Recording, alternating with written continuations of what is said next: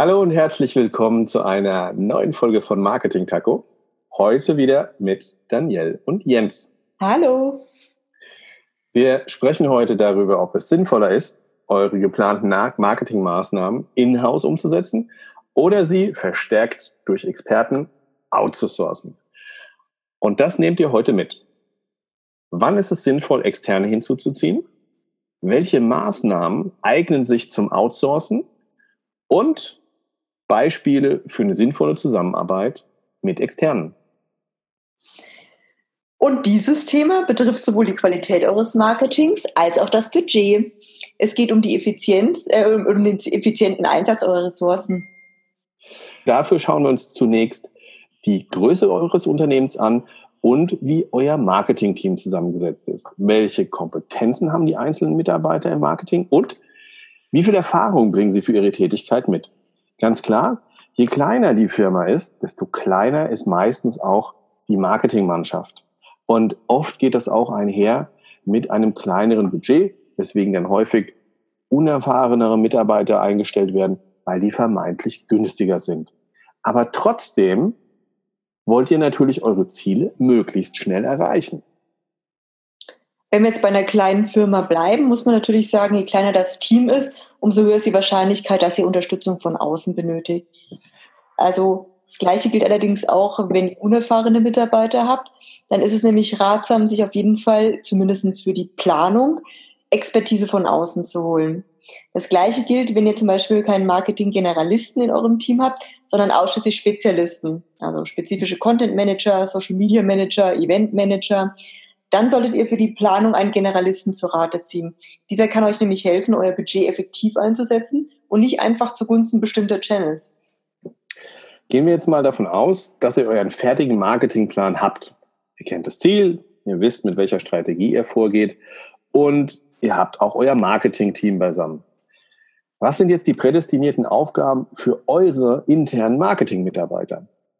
Vorteile der internen Mitarbeiter ist ganz klar. Sie kennen nämlich euer Unternehmen und sind eins mit eurem Unternehmen aus dem FF wissen die, wie eure Firma aussieht, wie das Produkt- und Serviceangebot aussieht. Das kennen die von A bis Z.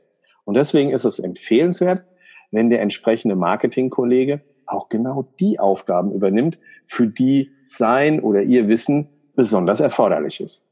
Und dazu gehören beispielsweise eure Unternehmensbeschreibung auf der Website, ähm, für die Pressearbeit oder ähm, Klassiker auch die Selbstpräsentation. Wenn Anfragen von außen kommen, zum Beispiel ähm, Interviews von Journalisten, ist es natürlich auch ratsam, die intern abzuwickeln. Wenn ihr einen erfahrenen Spezialisten an Bord habt, zum Beispiel für Online-Marketing, ähm, der sich intensiv mit Social Media oder Google Ads auskennt, dann übernimmt er natürlich auch diese Themen. Ihr solltet euch dann aber fragen, ob es wirklich sinnvoll ist, diesen Kollegen dann auch zum Beispiel mit der Betreuung von Journalisten zu betrauen. Ja, das ist ein gutes Thema, weil ähm, jetzt bei, bei Themen, in denen eure Mitarbeiter keine Erfahrung haben oder wenn es zu viele Themen gibt, dass sie einfach keine Kapazitäten frei haben, dann braucht ihr unbedingt eine adäquate Lösung. Also man kann dann entweder eine weitere Person einstellen, da haben aber die Probleme des Fachkräftemangels in Deutschland oder auch die langen Einarbeitungszeiten, die es da bedarf. Ähm, man kann aber auch auf Freelancer oder Agenturen zurückgreifen. Bei denen ist es besonders praktisch, weil die können je nach Bedarf entweder projektweise oder für komplette Themen eingesetzt werden. Also Beispiel für ein Projekt wäre zum Beispiel die Erstellung einer Website. Da geht es darum, viele Aspekte zu betrachten, angefangen bei einer guten User Experience, über rechtliche Angaben, immer ein ganz wichtiger Punkt, oder dann auch die technische Sicherheit. Also da sollte man unbedingt mit Experten zusammenarbeiten. Website war ein schönes Thema, Daniel. Ich habe noch ein gutes Thema, was so ein Klassiker ist. Und das ist die Organisation von der Veranstaltung. Oh ja. Kommt immer wieder bei Unternehmen vor, ja, ist aber sehr komplex und bindet unglaublich viel Zeit. Wird in den allermeisten Fällen unterschätzt. Und ähm, dazu kommt, wenn man sowas nicht beherrscht, nicht weiß, worauf es im Detail ankommt oder, oder nicht genug Manpower hat, dann kann so ein Event ganz schnell auch zu einem Fiasko werden oder zu einem, zu einem Fass ohne Boden, in das man unglaublich viel Ressourcen und Zeit und Geld versenken kann. Und angesichts der hohen Kosten und Ressourcen, die notwendig sind, sollte man sowas tunlichst vermeiden. Deswegen hier ganz klar der Tipp, holt euch da erfahrene Eventleute dazu, wenn nicht vollständig, zumindest dann in der, in der Gesamtplanung, damit ihr eine Roadmap habt, einen Fahrplan, nach dem ihr vorgeht. Sowas kann auch sehr schnell zu einem Image-Schaden führen, ne? Das darf man ja. nicht vergessen. Stichwort Jubiläum. Event und Jubiläum ist so ein ganz, ganz heißes Thema. Großes Thema, große Emotionen und am Ende versenkt man es dann, es geht in die Hose und das ist dann schade. Ja. Ein weiteres Thema wäre zum Beispiel die PR. Also da geht es wirklich darum, Beziehungen zu Journalisten zu haben, diese zu pflegen, auch Pressemitteilungen zu schreiben und zwar so, dass sie möglichst intensiv eben in den Key-Medien aufgegriffen werden. Das erfordert unglaublich viel Erfahrung und aber auch Zeit, was zum Beispiel das Nachfassen von Presseaussendungen betrifft. Also da würde ich tatsächlich schauen, dass man sich da entsprechende Expertise an Bord holt oder ähm, die eben bei sich zu, also im Haus aufbau, äh, ausbaut. Fachartikel und Interviews hingegen kann man grundsätzlich immer in-house abwickeln. Da bedarf es wieder eben das eingangs erwähnte Fachwissen ähm, des Unternehmens, der Produkte bzw. Services. Bei, bei dem Fachartikel und Interviews fällt mir gerade noch ein Punkt ein, den ergänze ich da mal. Das in-house abzuwickeln, bin ich auf jeden Fall dabei. Und für den Fall, dass man sich dann Fachwissen hin oder her nicht sicher ist, ob das alles so in der Form so richtig ist, kann man den ja nochmal zu einem Profi geben, um es redigieren zu lassen. Auch ist auch eine externe Geschichte, die punktuell eingekauft werden kann. Wäre auch mal so als, genau. ja, mhm. nur so als, als Idee. Richtig. Und ähm, damit, damit komme ich auch zu einem, zu einem weiteren Klassiker, der auch heute wichtig wird und eigentlich so der Klassiker für, für, für Freelancer oder für externe Arbeiten ist, nämlich das Thema Designleistung. Oh ja, ähm, das wird auch oft falsch gemacht.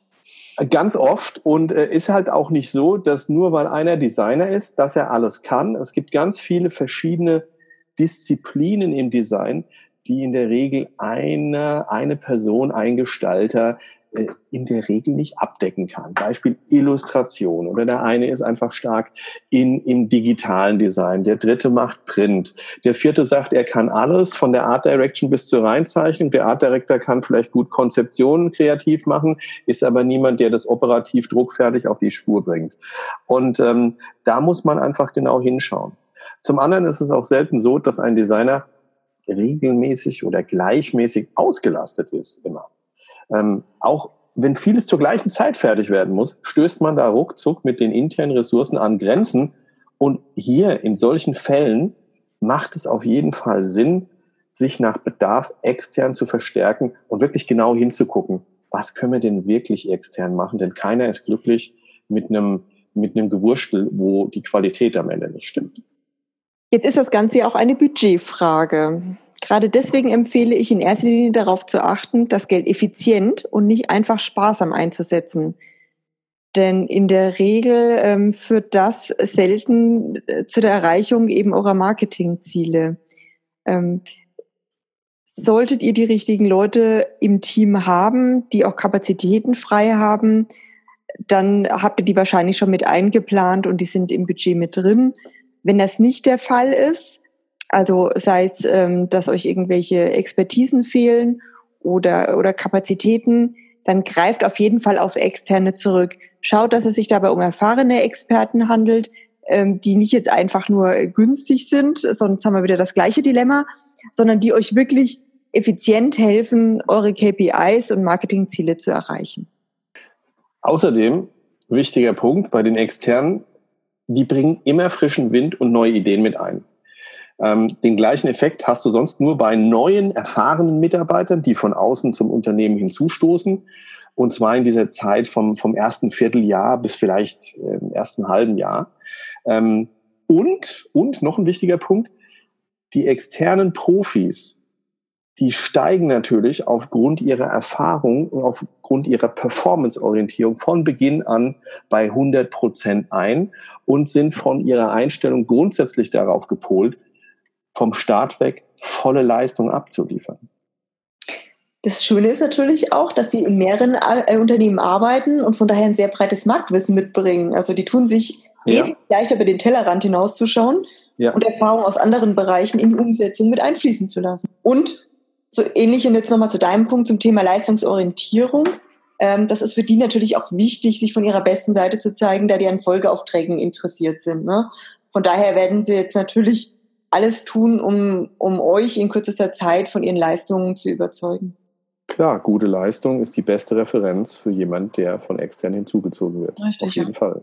Ja, wenn ihr jetzt eure Aufgaben optimal auf die internen und externen Mitarbeiter aufgeteilt habt, dann geht es natürlich darum, dass ihr die Zusammenarbeit mit dem oder den externen so effizient wie möglich gestaltet. Das müsst ihr euch vorstellen, wie die Zahnrädchen in einem Schweizer Uhrwerk. Perfekt aufeinander abgestimmt läuft es am besten. Dafür ist aber wichtige Voraussetzung und aus meiner Sicht überhaupt das Wichtigste für den Start, dass ihr ein genaues und umfangreiches Briefing am Anfang liefert. Je mehr und je bessere Infos ihr dem externen übermittelt, desto besser können die ihre Arbeit erledigen. Und dazu gehört natürlich auch eine genaue Zielformulierung. Das heißt, was stellt ihr euch vor, was hinten rauskommen soll?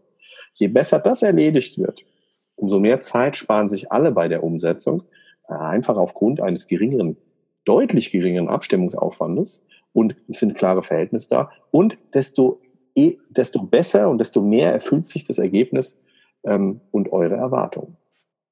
Wichtig ist deshalb auch, dass ihr euch im Vorfeld von den Experten, die ihr hinzuzieht, beraten lasst.